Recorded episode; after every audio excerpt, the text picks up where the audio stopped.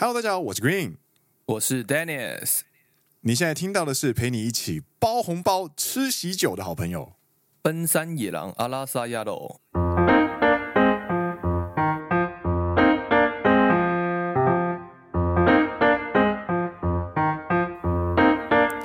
耶！欢迎来到第十五季的第六集，欢迎来到第十五季的最后一集。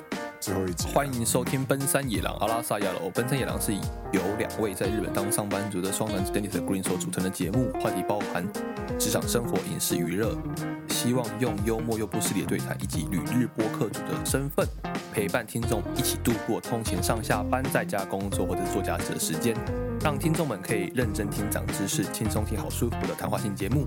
听完觉得有趣的话，欢迎按下订阅，加上 Apple Podcast 还有 Spotify 五星推荐。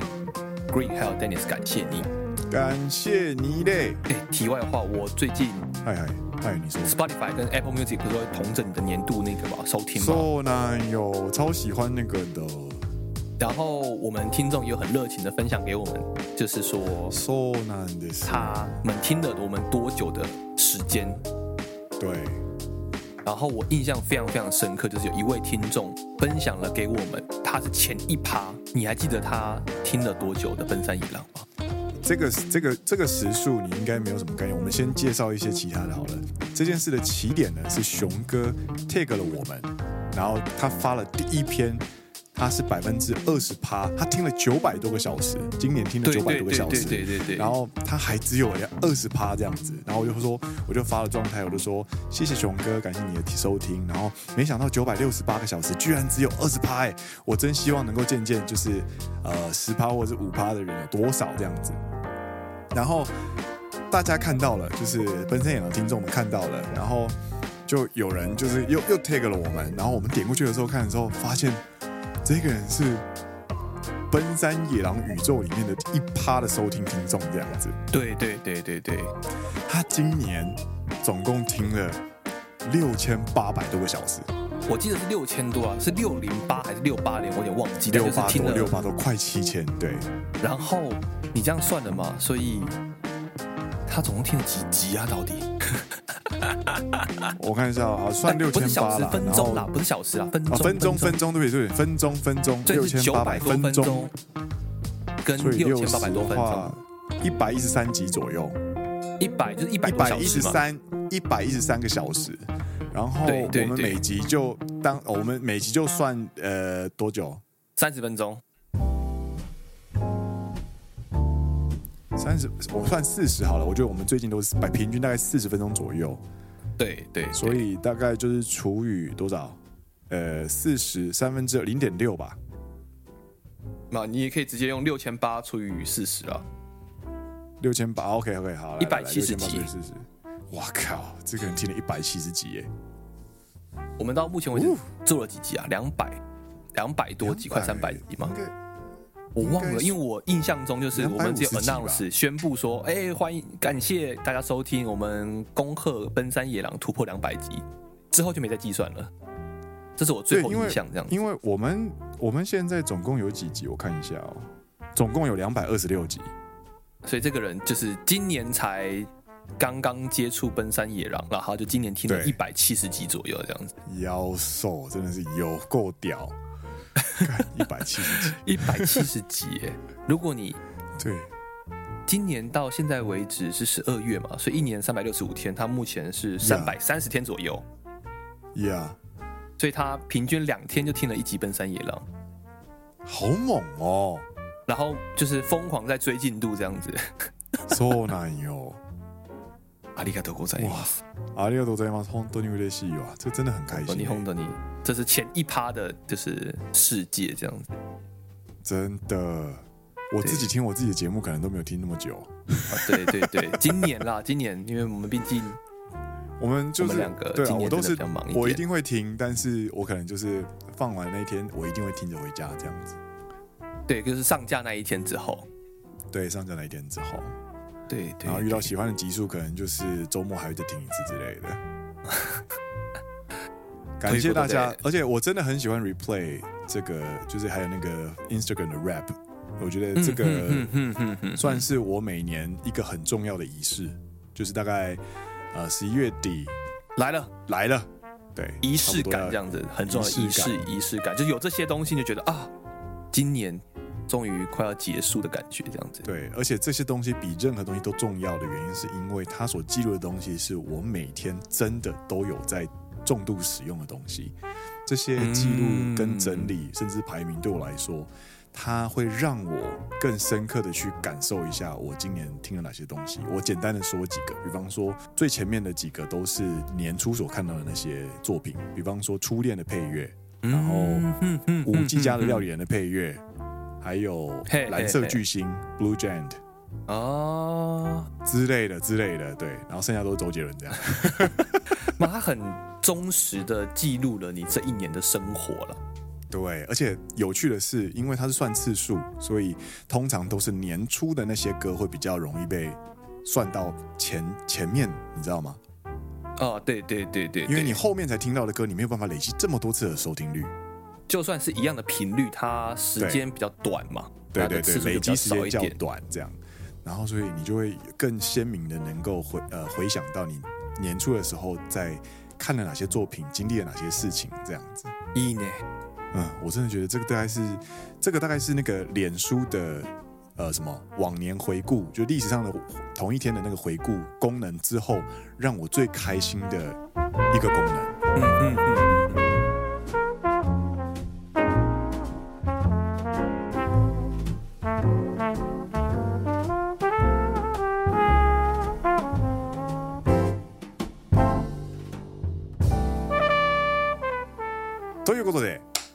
天呢，我们主题呢，并不是要聊 replay，我们呢，我们今天的主题是台日婚礼差异好吃惊。这是什么？什么？未来日本台的节目？对对对。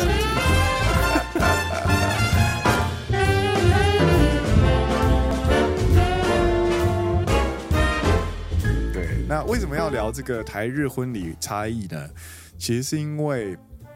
呃，古令啊，这个这一季啊，就日本的财度财务年度这一季 Q 三啊，一次就给我参加了三场婚礼。日本财务年度 Q 三就是九呃十十一十二，可以这样说吗？哦，那应该是 Q two 的最后跟 Q 三的中间这样子，反正就是我这一季尾巴，嗯，对，Q two 尾巴参加到现在参加了三场，然后这三场呢都是非常经典的组合，为什么？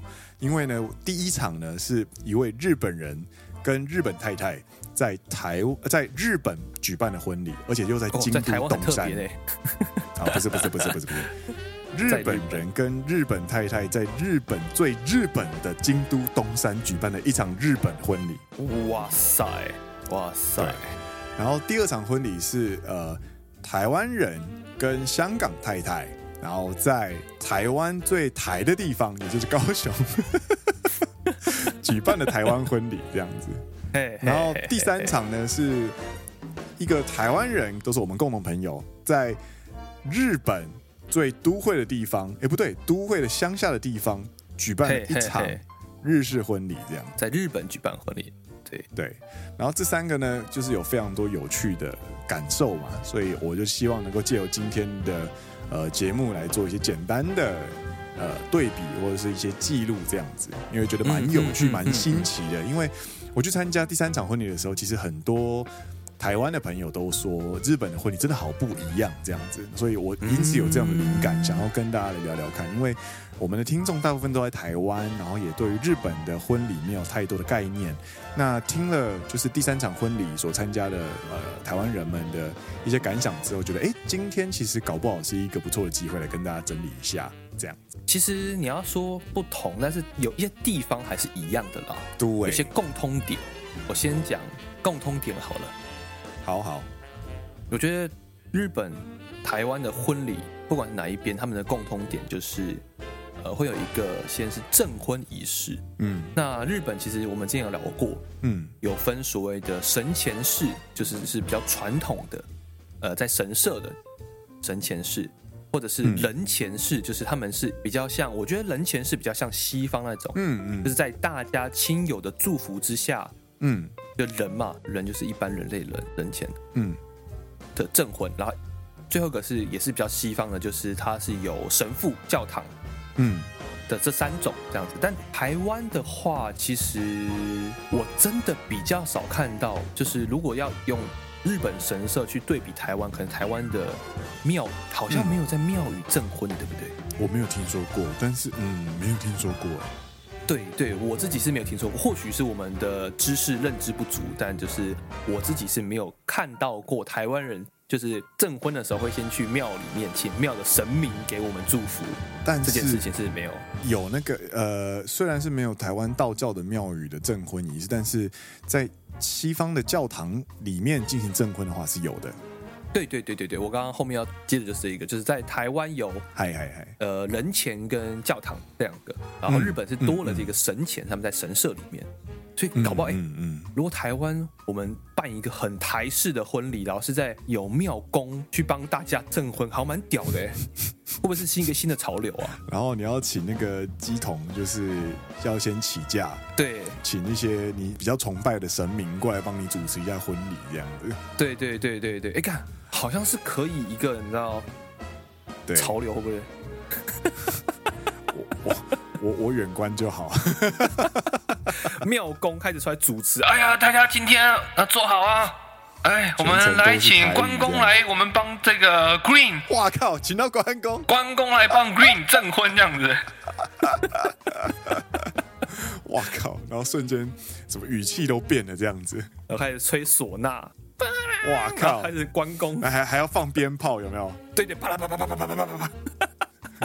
参加的日本人全部都惊呆了，这样很，我觉得蛮屌的。我我是觉得蛮屌的。台湾超级台湾 local 的神前仪式，就是对于日本人来说，哦，原来台湾的神前仪式长这样这样子，神前是长这样这样子。然后然后那个什么那个卡卡米比拉基。是用那个就是小红杯有没有？就是卡卡米比拉提叫做镜开，不对，呃，开镜仪式，呃，算镜啊，对，日日文汉字写成镜开了，但就是说开镜仪式，就是这个仪式是日本婚礼他们比较传统日本婚礼会做的一件事情，就是他会，其实这件事情在台湾有些日商他们在开幕仪式或者是在剪彩的时候也会做，它其实就是一个祈福仪式。呃，他会拿一个很大的日本酒的酒桶，然后大家会拿着木锤一起去敲开日本酒的酒桶，算是一个酒桶酒盖啦，酒桶的盖子。敲开酒桶，像把这些酒桶砸烂，不是？敲坏一样，不是不是，敲盖子，然后大家都会拿着木锤，然后优秀优秀优秀，然后就是会把盖子敲开。那对于日本人来说呢，日本其实最一开始不是敲酒盖，而是敲那个卡卡米摩吉，就是进马马马吉很硬的那一种。你把它敲开、敲裂的时候呢，那个东西对于日本人来说，它就是裂开，是尾巴是裂开，意义上面就是说，接下来的未来是展开的，是开いていく，所以是呃非常吉祥的一件事情。那他们接下来用酒瓮，其实也是取这个概念，所以把它的盖子敲开的时候呢，就是一种开き打开的这个仪式。嘿，对，一起共创一个新的美好的未来。 说说说，所以在呃婚礼或者是在呃一些商业的开幕式都非常的受欢迎。嘿，好。然后 Green 刚刚说那个小红杯，就是我们在敲完酒桶盖子之后呢，大家就会拿日本这边会拿那个马斯，马斯应该叫做墓碑，对，小墓碑，墓碑，对，去一起去喝这个日本酒，就是你敲开桶子里日本酒，他们就把日本酒分给大家这样。然后台湾就不是用墓碑，台湾是用那个。说拜拜的小红杯，拜拜的小红杯，生前事。好了啦，我们天天都在讲干话。好了，我们讲下一个，就是证婚仪式是大家都有的之外呢，哎哎，日本这边其实也有绕场敬酒啊，有呢有呢。对，他们叫做 table round，就是 table round 的英文，这样直接翻成卡达卡纳。嗯，他们也是会有新郎新娘去逐桌敬酒，但日本这边我的看到的都是。比较温柔一点，他们不会像台湾这么凶狠。你知道所谓凶狠什么意思吗？嗯，就是大家不会，就是新郎新娘到这边先干杯这样子。嗯，嗯啊，他们不会叫你一起饮む。说完呢，说完。大家就是你知道意思意思碰个酒杯，然后不会吹酒啦，不会吹酒。日本这边我觉得我看到都是比较温柔一点，就是哎，还来还来喝喝一小口，喝一小口之后就拍张合照，然后就去下一桌。就下一桌这样。但是台湾就是哦，你来了先，你新郎先干两杯再说这样子。啊，对对对对对对对对，对，台湾就比较凶悍，就是呃，台湾的酒厂文化跟现代的日本酒厂文化又不太一样。日本酒厂现在就是开心喝就好，但是日本台湾的话就有点像是我干杯的话是我对你就是致敬的那种感觉，所以对对对，对，在这种大场合、大场面，大家就想要看到血流成河，所以就看到有人干杯的时候，就很嗨这样子，对对，日本这边比较温柔一点，在婚礼啦。你说私下公司的哦，那就是别的事情了。对对对，但婚礼还大家比较温柔一点。说完嘞。然后第三个，我觉得共通的也是所谓的致辞。我觉得这两边也是一样，就是它会有一开始会有诶主办方致辞啊，主要的宾客致辞啊，朋友致辞啊之类的，这几点算是蛮类似的。我在参加台湾朋友跟日本朋友的那个婚礼里面都有。台湾的话呢，就是证婚仪式的时候，双方呃男女主角，也就是新郎新娘会念给对方的信，然后念完之后会直接念就是给家人的信这样子。然后婚礼开始之后呢，新郎会致辞，跟日本一样，然后会邀请朋友致辞。然后新郎的话，新郎通常都是新郎跟新娘的朋友加起来，然后我我那一场是三组这样子。然后呃结束这样子，然后日本的话呢，我参加的话基本上都是，嗯，新郎会在呃宴客的时候致辞，然后接下来一定会双方的上司来致辞，然后接下来是双方的亲友，也就是一位朋友来致辞这样子。我觉得这个部分我们在下一个差异点的部分也会提到了。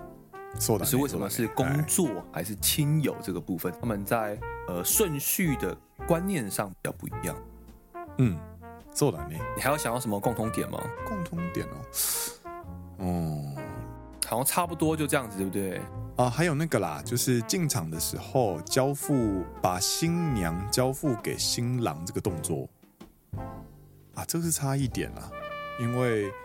台湾的话是会在宴客的时候交付给新郎，嗯哼哼哼哼，就是新郎的家人、新娘的家人会牵着新娘去把新娘交付给新郎这样子。但是日本的话，一进场就是以夫妻的身份进场了。嗯，还是你只是说你你的吃饭，你说就算已经证婚完了。他们在吃饭进场的时候，还是会走个流程吗？因为如果你已经有现一个证婚了，你证婚的时候其实就已经是新娘的父亲把新娘交付给新郎了。我参加的台湾那一场是在宴客的时候，也又走了一次流程。哦，OK，了解了解。所以大家会在大宴客厅看到。呃，新娘的妈妈牵着新娘，然后就是很感动的把新娘交给就是呃新郎这样子。哦，那个那个，不管是台湾跟日本，我觉得虽然说有不一样的地方，但是这一幕对我来说是第一个大场面，这是共同点，都是会感动的地方。那差一点就是，日本在吃饭的时候，大多数在吃饭的时候就已经是以。呃，新郎新娘这两个人的身份进场，这样。对对对对对，哎，聊完了共通点之后，我们先要想要来就是介绍一下，呃，台湾跟日本婚礼的差异点在哪里？这样。那在聊差异点的时候，我觉得最，我们就从一些比较形式上的差异，或者是最好理解的差异上开始聊，会比较好理解。那第一个点呢，嗯、哼哼就是礼包的颜色跟金额。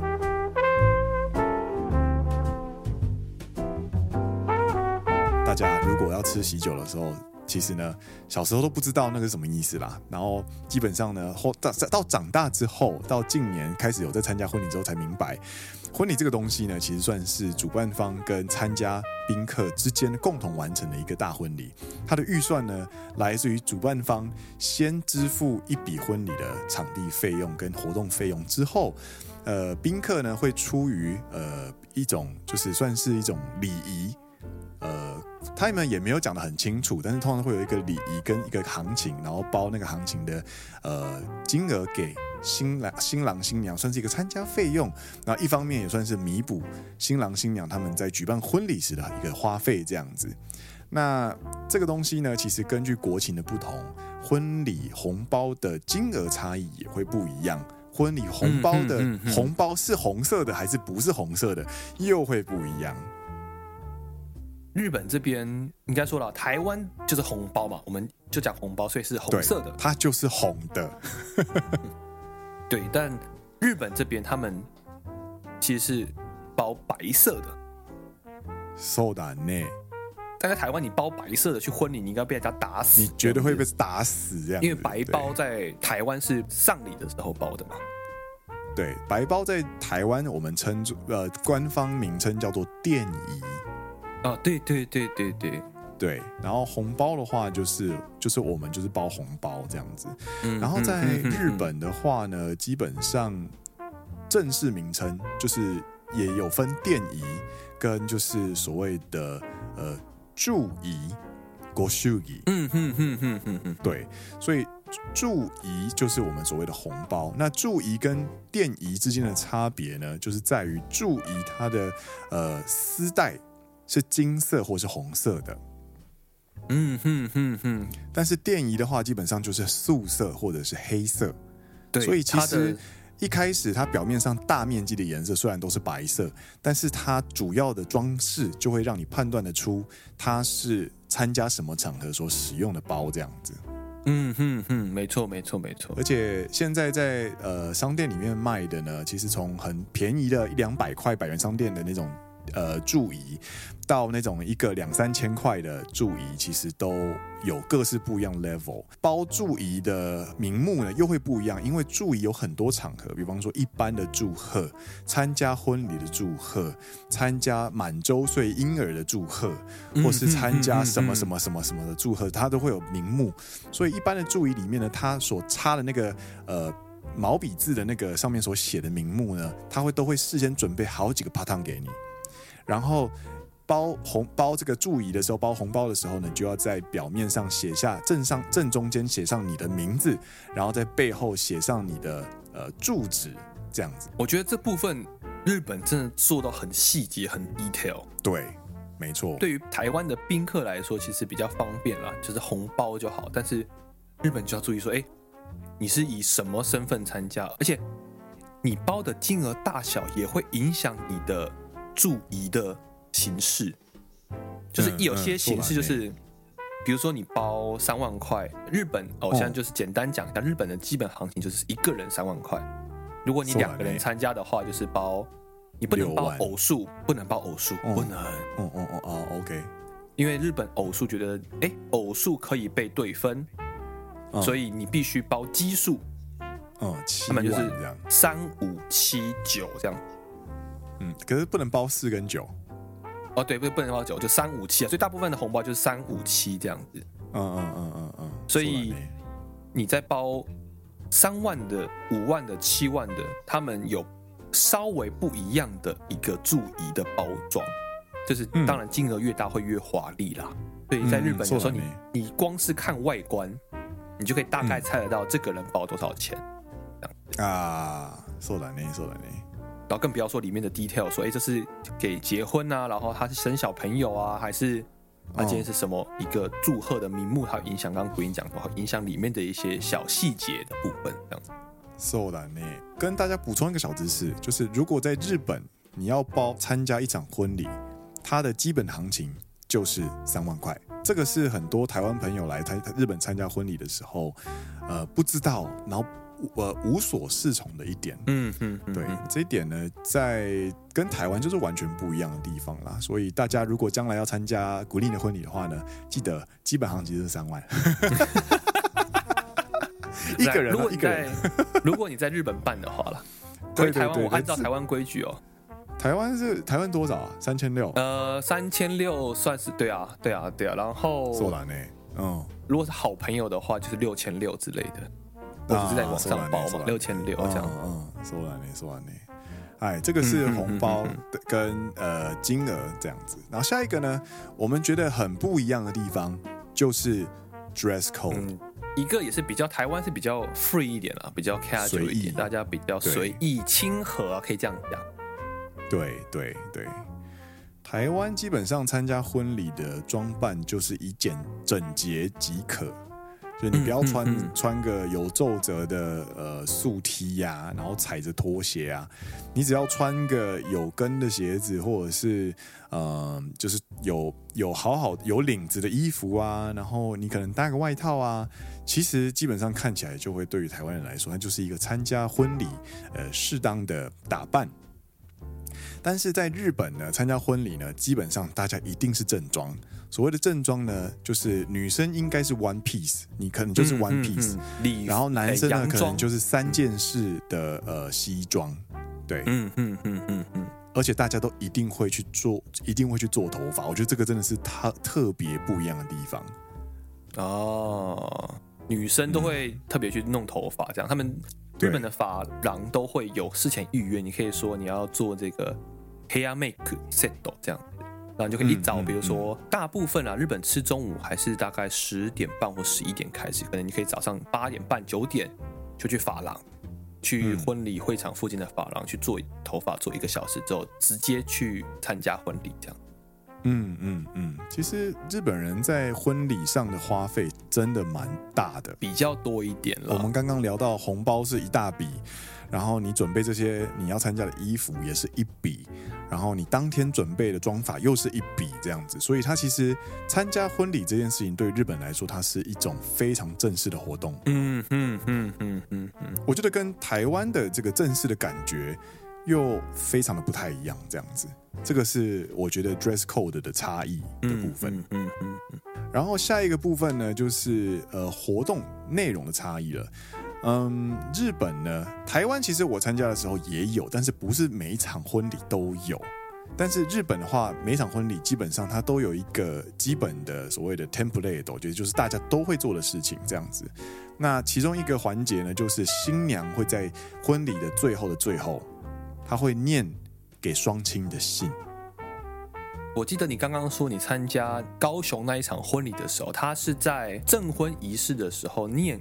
给对方的信，对，你给对方跟给家长，所以他就念了两封，对对，对，对，所以就这个部分其实有点类似，像你高雄参加那一场是在证婚仪式的时候，对，呃，念出这封信这样，但日本这边他是把这个环节放在婚礼将近尾端的时候，宴客的最后，对。对，他比较像是说，OK，我。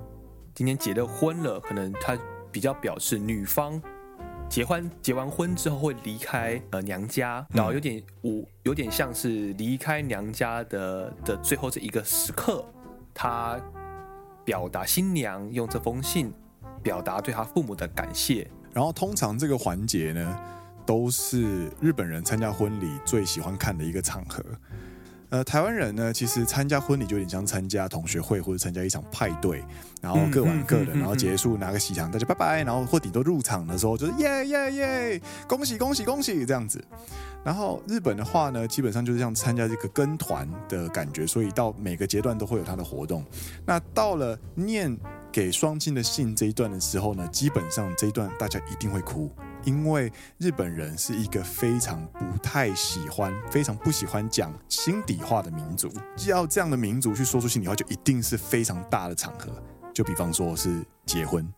所以好不容易有机会可以好好讲一些感谢的时候，对于日本人来说，他们因为是不习惯讲，平常他们没有讲我爱你的习惯，他们平常没有在讲谢谢呃父母或者是这一切来以来照顾的习惯。因为至亲无礼嘛，所以基本上大家都是很理所平常的。那突然你要讲这些非常不习惯，并且心里话，而且当中有很多回忆的话的时候呢，现场基本上都是泪洒整个会场的。新娘念到一半开始哭，新娘亲友开始哭，参加宾客开始哭，然后新娘妈妈也跟着哭，然后新娘新娘在哭的样子看到的新郎也跟着在哭，然后新郎一哭，新郎的父亲父母也也全都开始哭，然后那个现场就全部人都是哭成一片，然后每个都在啊这样子，然后吸鼻子这样，对，一直在一直在擤鼻涕，一直在一直在掉眼泪这样子，但是、那个场面基本上就是呃，我我认为是日本人婚礼里面让我觉得最最美的一个画面啦，对。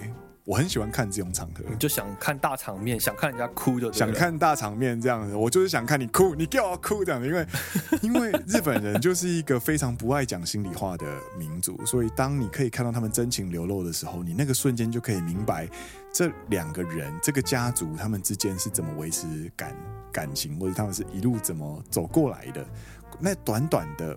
一封信其实包含了很多很多他们可能自己都没有意识到的一些讯息在里面，这样，所以，嗯哼，我个人是非常非常喜欢去听，就是新娘念信给自己家人的部分，这样，这也是这个也是他们我觉得是最很特别的一个差异啦，对。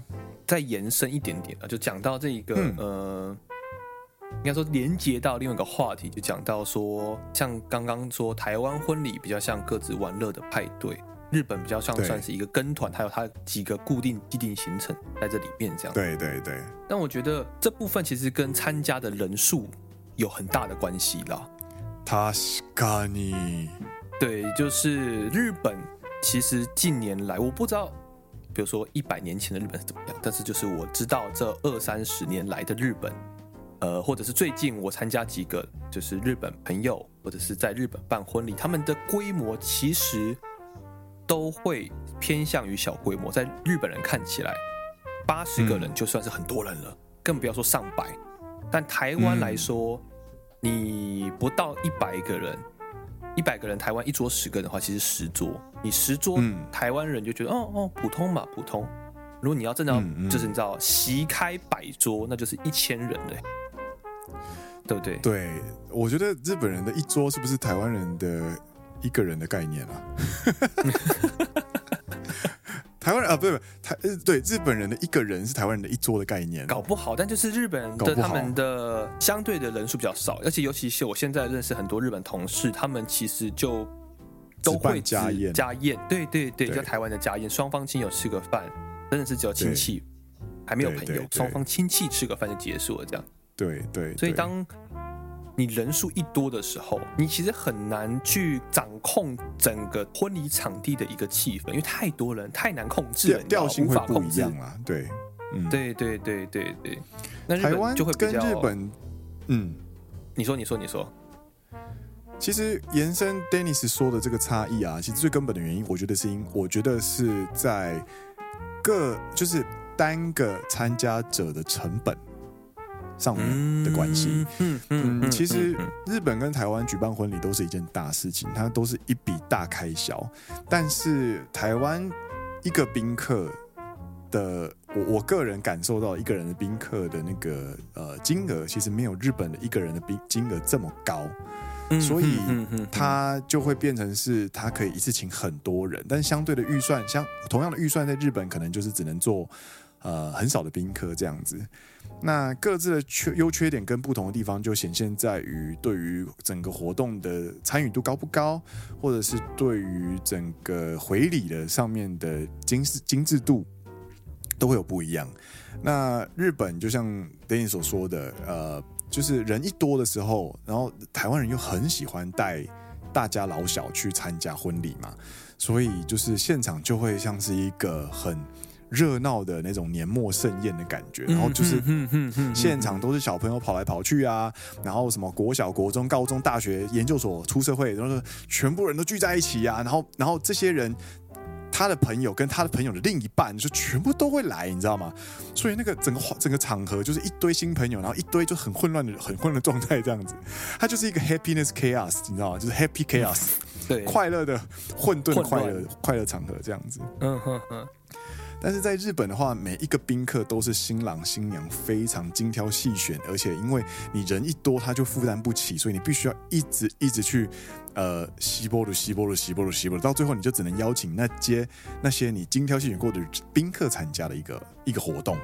所以现场到的人都是交情特别好，或者是一些呃大家都知道能够参加这样婚礼是一件不容易的事情，都是很重要的人这样，所以那个氛围就会不一样。对，人数少，然后更容易让大家聚焦在对婚礼现场发生的事情。毕竟人一多，你可能哎有个人哎突然有些事情啊，有些人需要上个厕所之类的。哦，那哦。哦更多这种其他的状况会发生嘛？那日本就会比较可以让大家同时间，就像跟团嘛，同时间，OK，我们现在进行这一个事情，OK，我们一起进入下一个事情，比较好去掌控。那对，其实关于还有另外一个点，就是 Green 刚刚所提到的，就是你参加婚礼的人的组成这样子，在日本的观念来说。嗯，如果我现在是以用一个同事的身份去参加，就是我同事结婚，我参加我同事的婚礼，嗯嗯的话，嗯，日本人是不会带老婆跟小孩的，家人家属，家人家属，就是日本人是不会带家属，就是我同事结婚，就是同事的话，对，一个人参加，嗯，OK，如果你是参加朋友的婚礼，假设。OK，参加我的朋友的婚礼，那我也会看说我的另外一半跟这位朋友有没有见过面。如果他们没有见过面的话，通常在日本的观点是 OK，因为他跟我老婆或他跟我呃女朋友不认识，跟我另外一半不认识，那他也不会去，他也不会携伴，他我也是一个人参加。嗯，そうだね，そうだね。 除非会带另外一半跟小朋友去参加婚礼的状况，是我参加我的亲戚的婚礼。假设我表哥结婚、堂哥结婚这种是亲族，呃，日本叫亲族嘛的婚礼的话，他才会有非常大的几率，大因为大家都是一家人，都是一个亲族，所以我才会带我的另外一半跟带我的小孩去参加婚礼。嗯。所以日本的组成，我觉得相对于台湾来说是更纯粹、更单纯一点。这个点是就比较比较不一样。台湾人就会讲说，哎，没关系啊，反正就一起去吃饭这样子。那台湾日本人就比较 care 到说，哎，我的另一半有没有跟当天结婚的这个对象有有没有面试，menisiki 就是有没有认识啊，有没有见过面啊，有没有聊过天啊，这样子。有没有关系啦？对对对对对，可以这样讲。So 啦，呢，这真的蛮不一样的。然后我还有意识到一点不一样的点，就是下一点哦，就是婚礼的主角这件事。婚礼的主角不就是新郎新娘吗？对。但是对于台湾来说，整个活动的男女主角，虽然虽然主持人都会说今天的最佳男女主角嘛，嗯嗯嗯，然后大家也知道今天的婚礼的男女主角是谁嘛？对对对。但是你参加整个婚礼下来之后，如果你参加过日本婚礼的话，你会产生心中有一个就是差异的对照，你会发现日本的男女主角感会更聚焦的那种感觉。なるほど、なるほど。 说说说，嗯，该怎么说呢？呃，回到刚刚我们所说的，就是台湾婚礼更像是各自玩乐的派对，日本比较像是跟团旅游的那种感觉。嗯，这一点上面就会影响到，就是各自玩乐的派对的时候，基本上婚台湾的婚礼会经历一些大事件，比方说新郎、新娘、新郎进场的时候，大家会录影嘛、拍照嘛、拍手嘛，然后呃，再过来就是可能。最后，家属在上台有没有？然后答谢，谢谢大家，谢谢大家今天来参加我们的婚礼，这样子。然后大大家会拍手嘛，鼓掌嘛。除此之外的时间，基本上大家都在做自己的事情，就是自己在聊天啊，然后是等台湾新郎新娘敬酒来桌边敬酒的时候聊天，这样。对对对对对，就开始聊说，哎，这个是你的，就是一起来参加的桌桌内的，可能就开始介绍啊，或者大家互相聊天啊。哎，这是你的谁啊？然后你跟什么什么？你跟他们是什么时候认识的啊？的的这种聊天时间其实会更长一点。对我来说，我体感上，嗯哼哼哼，有有有有有。对于日本的婚礼来说呢，基本上从新郎新娘进场开始，会有一个司仪明确的告诉你现在在发生哪些事情。嗯嗯嗯嗯。然后他的活动都非常的明确，比方说新郎新娘进场。然后呃要敬酒干杯，然后欢迎，然后或者是呃会有什么什么活动这样子，然后新然后活动以外的时间才是所谓比较一些比较零碎的时间才是所谓的欢谈的时间，才是所谓的聊天的时间这样子。嗯，聊天的时间是很短的，大部分的时间会聚焦在呃当天男女主角身上。对，嗯，所以这点让我觉得日本婚礼聚焦的程度会比台湾婚礼更高一些。有感，同感，同感。そうだね，そうだね。当然，日本婚礼也有一些跟现场宾客互动的小游戏啦。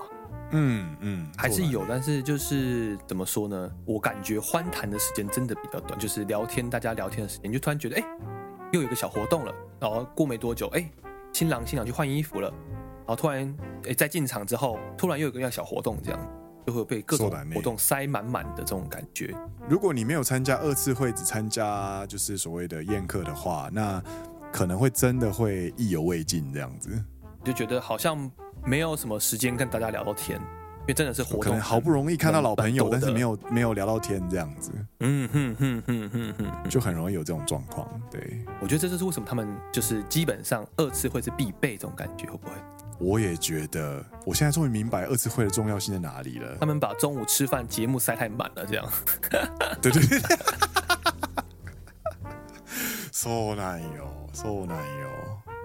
そうだね，そうだね，这个都是不一样的地方。然后最后一点呢、啊，我觉得应该就是大家比较好理解的，就是呃，喜饼文化这件事。啊，日本不吃喜饼，日本人没有喜饼的概念。对，日本人比较像是送 回礼的概念。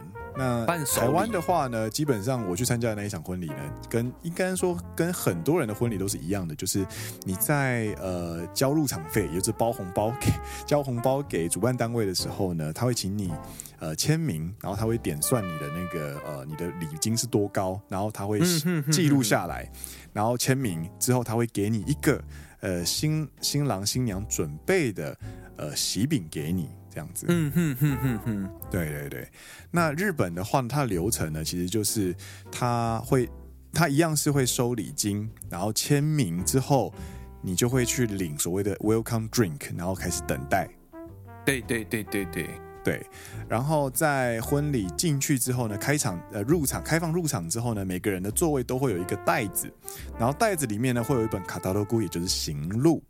然后这个行路呢是什么呢？也就是这个行路是日本最近非常呃普遍的一种回礼的方式。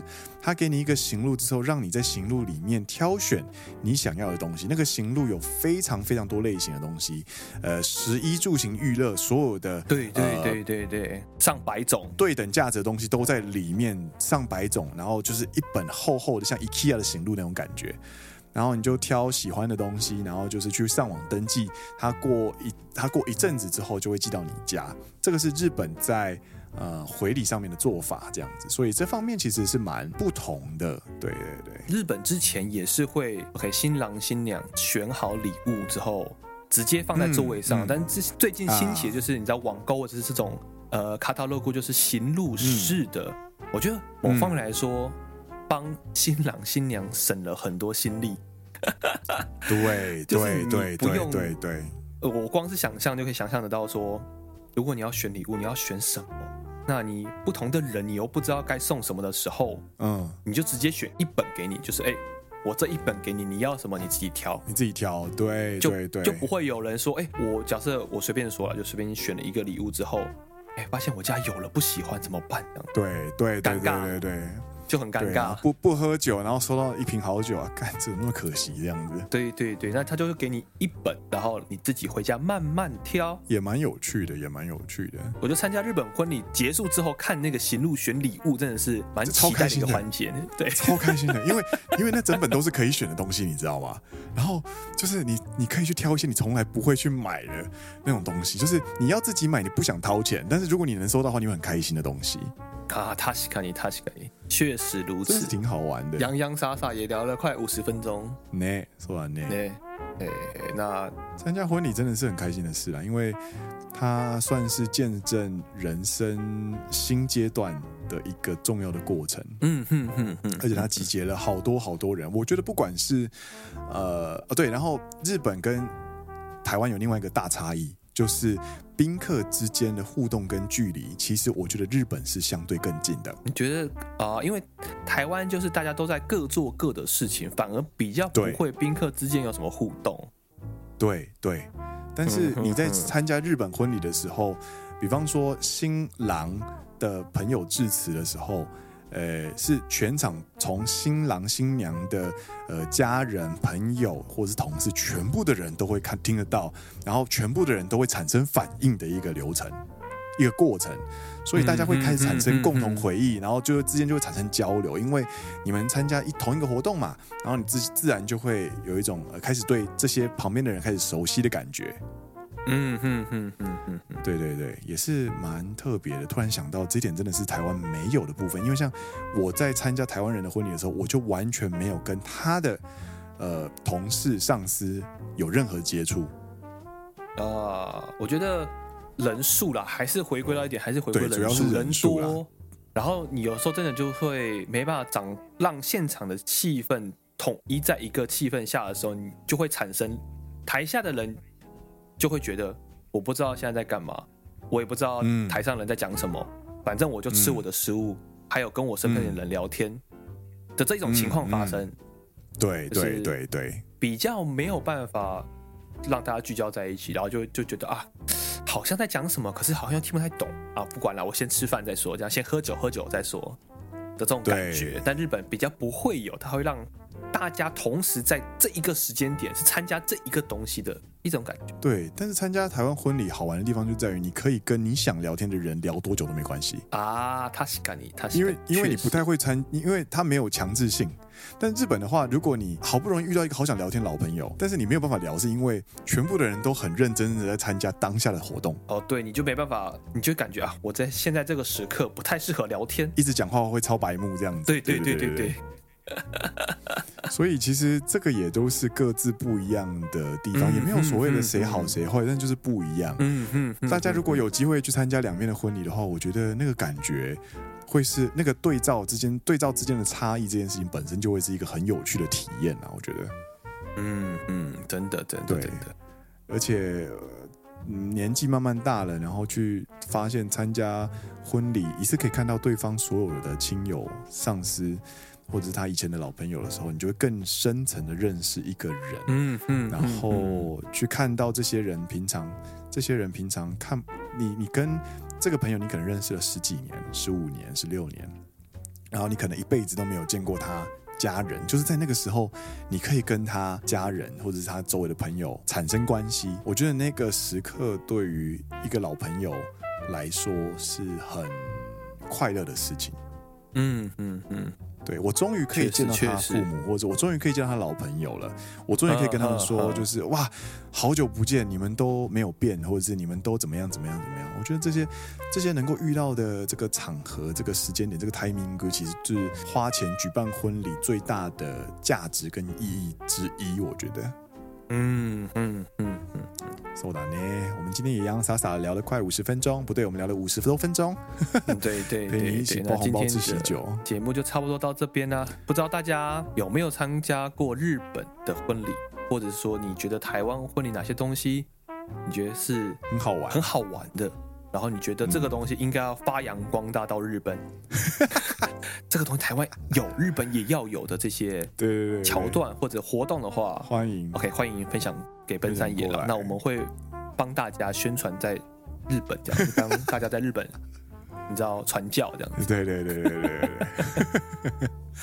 然后预告一下，预告一下，嘿嘿嘿，今天是第十五季的第六集，然后今年呢也会是我们正式节目的。最后一集嘛，没错，没错，没错，对。但是呢，我们有一集 special，就是 SP，哎，已经决定要做 SP 了吗？已经要决定做 SP 了，对。欸、等一下，SP 是不是不要讲比较好？没有，没有，没有了。我只是说，就是故意，你知道，浮夸一点，这样子，保持惊喜，这样。对对对，故意故意浮夸一点，说，哎，今天有 SP，没听说，没听说，这样子，哎，这样子。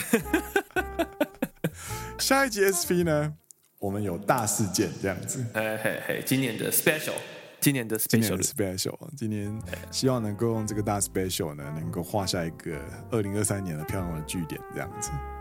对，那我们那今天的节目呢，到这边告一段落啦。好啦，那就感谢大家的收听，也谢谢大家今年的支持，然后谢谢听了六千八百多分钟，或者是九百多分钟，甚至是你刚认识我们都没有关系，感谢收听，感谢打开。呃档案，然后接触到这个节目的每一个你们。然后我们今年真的是很美好的一年，然后也谢谢大家的收听。然后明年二零二四年也请大家多多指教啦。嗯，呢呢，没错了。嗨，那今天呢，节目这边告一段落。我是 Green，我是 Dennis。你现在听到的是陪你一起包红包、吃喜酒的好朋友——奔山野狼阿拉萨亚喽。我们下一诶，我们下一 SP 呢？啊，对，下一集 SP 再见喽，大家拜拜。我还想说奇怪，我们不是 SP 才刚讲完 SP 就开始讲说我们今年的节目怎么样怎么样？我想说，哎，因为 EP 六就今年的正正传的那个、啊、也是啦，最后一集啊，正传结束了是的，是的，对对对，大家要记得喊 uncle 那样子，大家记得要去听那个特别节目这样。